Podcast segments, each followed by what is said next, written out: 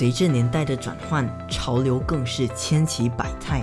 米业人的一生在林林种种的形式中寻找属于自己的潮流，坚守并将其流传。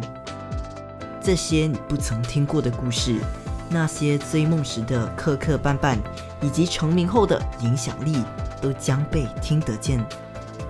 这期节目，我们将让您听见文辉的故事。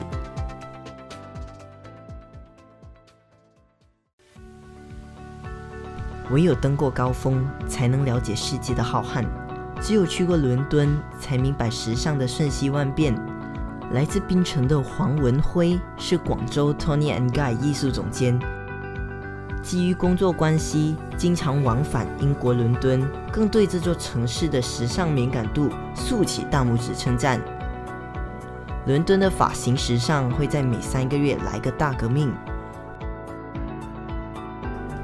黄文辉表示，要在时尚之都求存，发型师绝不能一成不变，反之要像海绵一样不断吸收潮流的精华。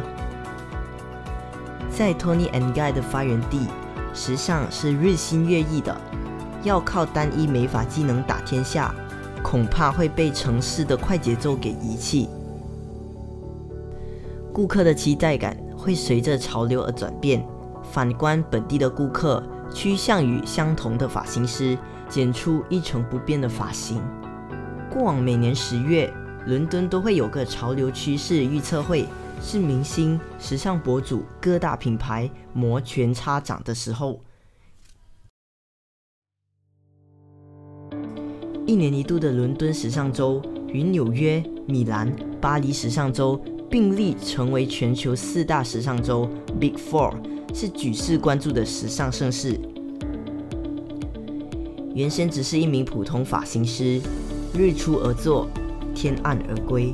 直到2005年，黄文辉在一场大型美发赛事中认识了 Tony and Guy 新加坡、马来西亚与印尼的老板。对方一句话影响了他的一生：只有加入国际企业，才能和世界平起平坐。过了两周。黄文辉毅然辞去工作，搬迁到新加坡，加入 Tony and Guy 大家庭。即便是身经百战的资深美发师，他也必须从零开始学习。他表示，Tony and Guy 在每个细节都有一套流程，就连最基本的洗头都有 SOP。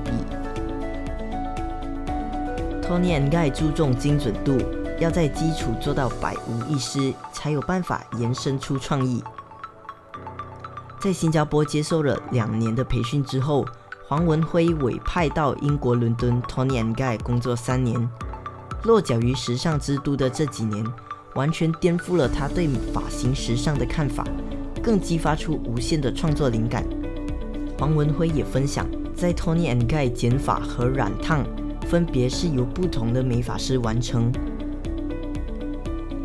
前者是 Stylist，也就是发型设计师。后者是 technician，染烫技术师，只专注于个别的职责。二零一零年，Tony and Guy 拓展到中国广州，黄文辉被调派到广州分店，着手于发廊的管理事宜。回到亚洲国家之后，黄文辉中西合璧的艺术天分展露无遗。他曾在 Tony and Guy China Hairdressing Awards 2019从全国美发精英之中脱颖而出，拿下年度最佳艺术大师奖。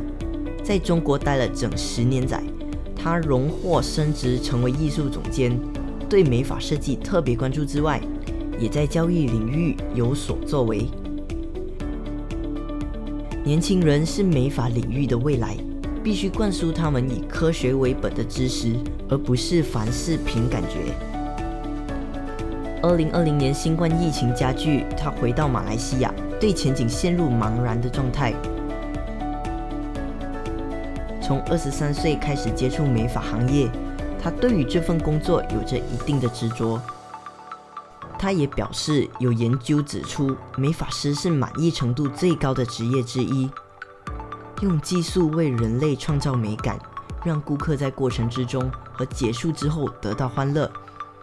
快乐是有感染力的，当顾客开心的时候，美发业者也会感到快乐。